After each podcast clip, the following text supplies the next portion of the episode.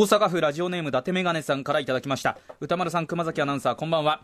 今日出勤途中の電車内で地震に遭遇をしました。場所的なこともあるかもしれないですが電車内ではあまり揺れを感じませんでした。ただ外を見ると電線がかなり揺れていました。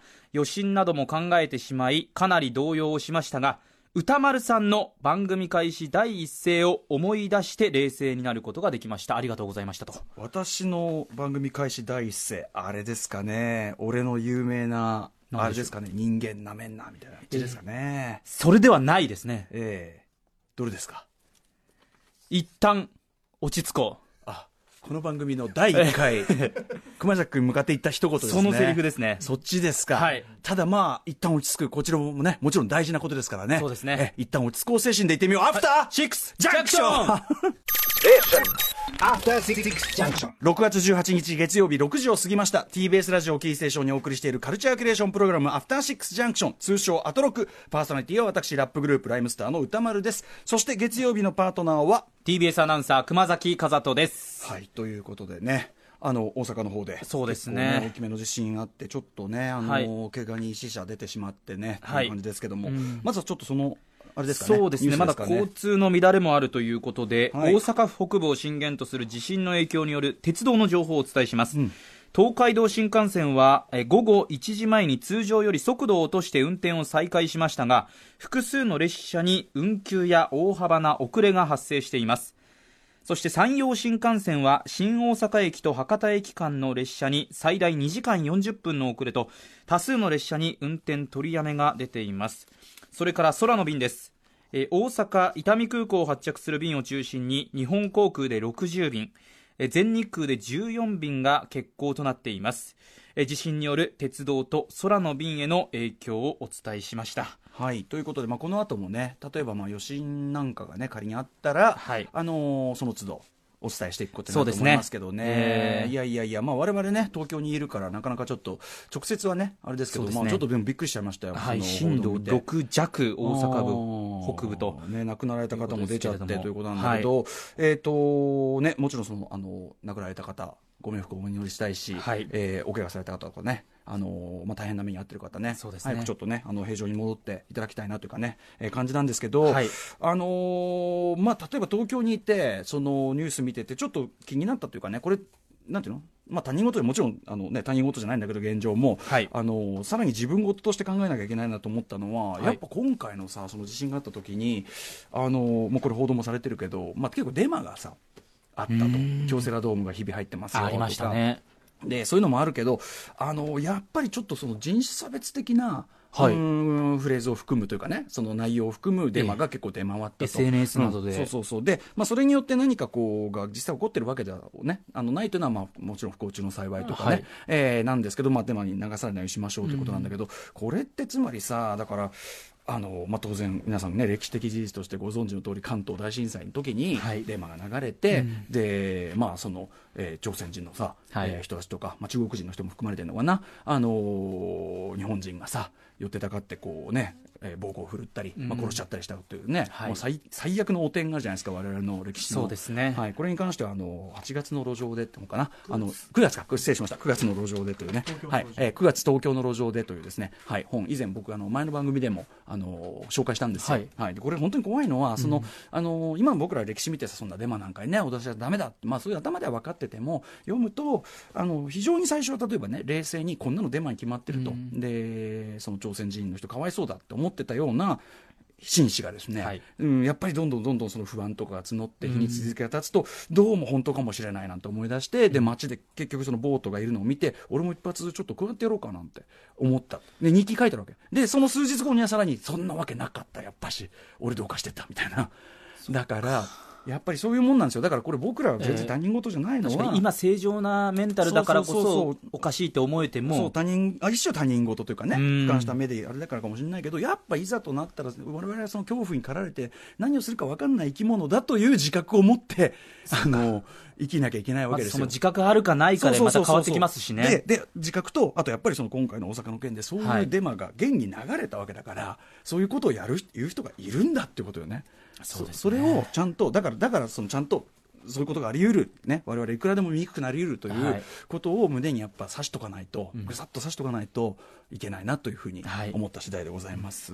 あとね、ちょっととはいえね、私これ今すごくご立派なこと言ってますけど、私自身もですね、あの、この放送上でちょいちょいやりますよ。間違いをやらかします、結構。間違いというか、そうですか？まあ、もうデマです。もう、デマ、デマ に等しい間違いをね、やってるんですよ。はいえー先週、あの、金曜ですね、えっと、ムービーウォッチメンのコーナーで、は万引き家族ね、はさせていただきました。あの中で、えっと、結構最初の方でパンフレットに載っているその文章の、うんここが素晴らしかったんで、そのまま引用させていただきますなんてくだりがあったんですけど、私ですね、中条翔平さん、中条翔平さん連発してたんですけど、中条翔平さんでした。中条翔平さんあ。こちら間違いでございました。あの、えっ、と、中条さんと、そしてまあお聞きいただいた皆さん、えー訂正してお詫びいたします。大変失礼いたしました。はい。あの人名間違いが私ね、本当にダメなんですよ。えー多くてね、最近。だから本当気をつけなきゃいけないと思い込みっていうのは怖いですよねだからもう気がつかないで思い込んでるから調べすらしないっていうのもあるでしょうし、えーそうそうそう。なので、ちょっとこれ、本当に、あの、ただね、僕ね、その、あのノートを書いてるときに、んこれ、どっちだもうそりゃな、そりゃ中条でしょみたいな。でもね、あの、はすぐ直後に水道橋博士、博士は中条さんと、あの、お仕事されてたみたいで、はい、もうすぐ指摘がありまして、はい、あの、訂正してお詫びさせていただきます。あの、金曜、あの、今週金曜のムービーウォッチメン、改めて、ゲティ家の身代金のムービーウォッチメンの時にも改めて、はい訂正させていただきます。あと、お書き起こしの方でも訂正をお詫びさせていただきます。失礼いたしました。一方でね、あの、ちょっとこんなメールも来てるんでご紹介させてください。えー、ラジオネーム、ぬれせんべいさん30歳男性。えー歌丸さん、熊崎さん、こんばんは。こんばんはこんばんは。えーニュースでもやってる通り、えー今朝大阪で地震がありました。はいえーラジコのタイムフリーで、熊崎アナのグラビア総選挙を聞きながら駅に向かっている時のことでした。先週金曜、はいね、8時台。まあ私はね、ちょっと訳あって、ね、MX で行くなんてね。された後にですね、えー 訳あって、えーはい、訳あって、ええー恒例の緊急はい対ですね、総体という。で、えっ、と、タイムフリーで聞かれてたこの方。で、かなり揺れた地域だったそうで、えー今まで体験したことない揺れにみんなパニックになっていました。で、怪我はなかったので、すぐ家族に連絡し連絡し、えーグラビア総選挙を消して、これ当然ね、えーラジオに切り替えて、えー思ったより大変なことになっていることを知り、はい今でも余震が続いているので、少しピリピリしていますと。ね。えーで、今後さらに大きな地震が来るかもしれないので、備えておく必要はありますが、あまり気を張らないように、ニュースもチェックしながら、グラビア総選挙を聞いています。タイムリー、えーラジオは情報源でもありえー同時にその気持ちを日常に戻してくれるメディアであることを再確認しました、ね。えーまだ水やガスが止まっていたり交通機関も麻痺していますが人間なめんなの精神で復旧作業が行われています。気持ちだけはいつも通りでいられるように今日も放送を楽しみにしています。ありがとうございます、はいありがたいこと。だからやっぱはい。りそのね、私があの梶芽衣子さんの前でね告知するのが本当に恥ずかしかった。前日木曜日ですね。木曜日、はい。か梶さん。ねえー明日は熊崎風田ファイグラビアアイドル総選挙。梶さんも何とも言えない。あの、はっきり失笑なさってましたけど、ええ感じでしたね。はい温か温かい失笑をね、はい。い、ただきましたけど、いや、でもね、僕、あのー移動しながらね、はい。拝聴してたんですよ。あ本当ですか？ありがとうございます。全部であるんですけど、あのー正直ちょっとね、なんていうのかな、悔しい思いすらしましたね。っていうのは、悔しさどこに悔しさですか、いや、つまり僕、え熊崎くんがやっぱり今までかつてない熱ですよね。出ちゃいましたね出ちゃってます。本当に好きなことを語っている人ってやっぱり輝いてるし、喋、りも、もう普段の、そのあの、いぶかし見ながら、いぶかし、いぶかし見読みあなたの得意な。ええあの、人名等を、いぶかしそうに読む、えああいうくだりなく、いぶかしみ皆無です皆無ね、皆無で、ねいぶかし、さないですもんだって馬場文香がここまでやってくれた感謝です。ね。感謝のフレーズがいっぱい出てきましたね。本当にあれで、ね、で、ほら、あの、山本隆明アナですよ。感謝なき者はめ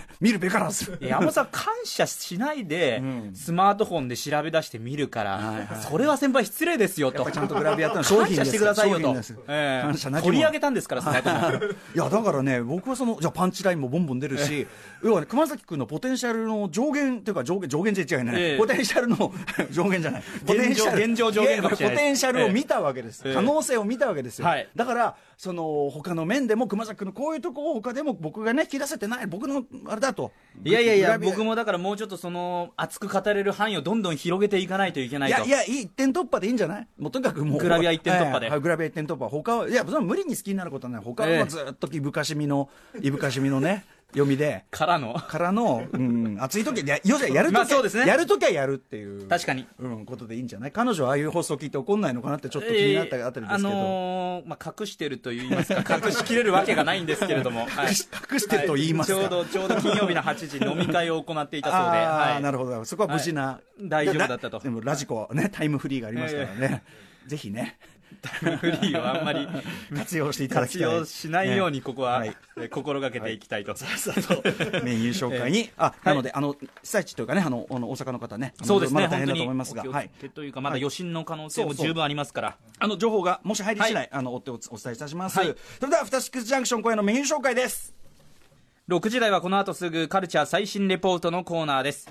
え大衆に媚び、世間の顔色を伺ってばかりいて私のように自由で奔放な自己表現ができないでいる歌丸さんに自分の殻を突き破るような映画を一つご紹介します。え今日のヒントはロックです。私というこの今、一人称は、これは熊崎君ということでよろしいんでしょうか？ということだと思います。はい。そういうことにさせてください。そして6時30分からは、俺は27歳までに死ぬと豪語しながら、瞬間瞬間を刹那的に生き、過去に対して一向に目を向けようとしない歌丸さんに自制を促すカルチャートークのコーナーです。ないですけどね。いやー言ったことないですけどね。読みが大変枕言葉が長すぎる、はい今日は、え今近のアーカイブコーディネーターの水戸良平さんにオズ 4K 作品の修復作業についてお話を伺っていきます、うん、なるほど。そして7時台前半は紅白レベルのアーティストが日帰りで登場する大型企画、ライブダイレクトのコーナー。今夜はなんと、えー世界で活躍される映画音楽作曲家、えージャン・ミシェル・ベルナールさん登場して、えーあの有名な、えー映画音楽の数々などを奏でていただけるという。はいえーあの、彼が結構ゆかりのあるね、超有名映画音楽家の方のお話などをええ伺えるかもしれませんといったあたりでございます。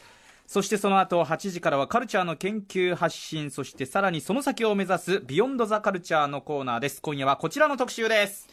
アメリカと日本、ストリートファッションから見るカルチャーのギブアンドテイクとは特集ということで、えー昭和から現在に至るまではい日本のメンズストリートファッションは常にアメリカを参照しつつ独自の解えーと解釈発展を経て、やがてアメリカに今は逆輸入されるようになっていったということなんですね。それすら知らなかったですうん。私、まあ、よく、要は、当の日本人はよく分かっ実はその、いまいち全体の構図が分かってないあたりかもしれない。はい。えーといったあたりで、その意義やアメリカと日本のファッション感の違いなどについて、昨年夏に発売された単行本、アメトラ、日本がアメリカンスタイルを救った物語の著者、デイビッド・マークスさんにお話を伺います。これね、実は僕のね、あの、個人的な、あの、研究興味範囲のね、あの、あれでもあるんで、めちゃめちゃ楽しみなんですよ、ドンピシャなんですねははい。えー非常に楽しみです。そして8時台後半は番組の意識向上を図るザ・コンサルタントのコーナーです。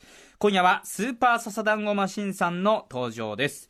え番組では皆様からのご意見やリアクションをメールで募集しています。メールアドレスは歌丸アットマーク tbs.co.jp 歌丸アットマーク tbs.co.jp メッセージを読まれた方全員に漢字の良い番組オリジナルステッカーを差し上げます。漢字がいい、えー 番組公式ツイッター公式インスタグラムも大変漢字がいいというね、ええ評判で、えー稼働中でございます、はい。ツイッターの実況は「ハッシュタグ歌丸」「ハッシュ歌丸」でお願いします。こちらの TA タイムラインも大変漢字がいいことで知られております、えー歌丸はアルファベット小文字でお願いいたします、はい。それではアフターシックスジャンクション行ってみよう。Station. After Six Junction.